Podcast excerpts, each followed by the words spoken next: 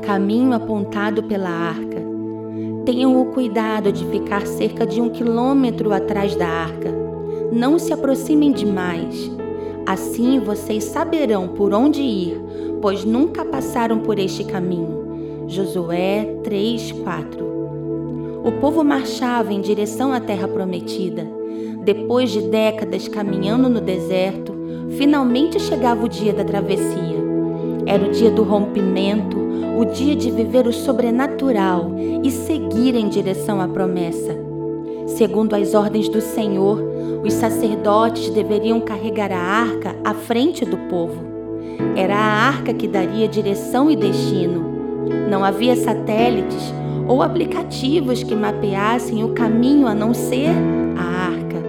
Era o próprio Deus à frente do seu povo, ensinando o caminho num lugar sem caminhos. Seria fácil o povo se perder e desviar-se da rota. Afinal, era um ambiente completamente desconhecido. Não há problemas em andarmos por caminhos ou ambientes novos. A questão é saber se a arca está à frente. A conquista da promessa está ligada a caminhos que o Senhor aponta e não aos que parecem ser bons para mim.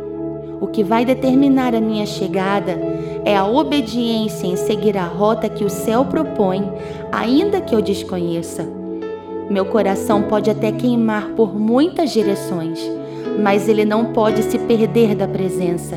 Um coração que perde a presença de vista, além de errar o caminho, nunca saberá o que é viver uma estação de promessas.